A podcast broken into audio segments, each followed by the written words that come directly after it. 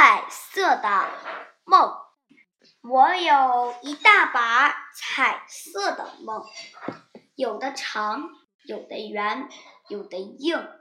它们躺在铅笔盒里聊天，一打开就在白纸上跳蹦。脚尖划过的地方，大块的草坪绿了。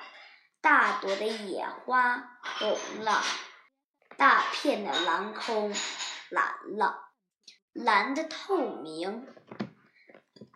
在葱郁的森林里，雪松们拉着手，请小鸟留下歌声。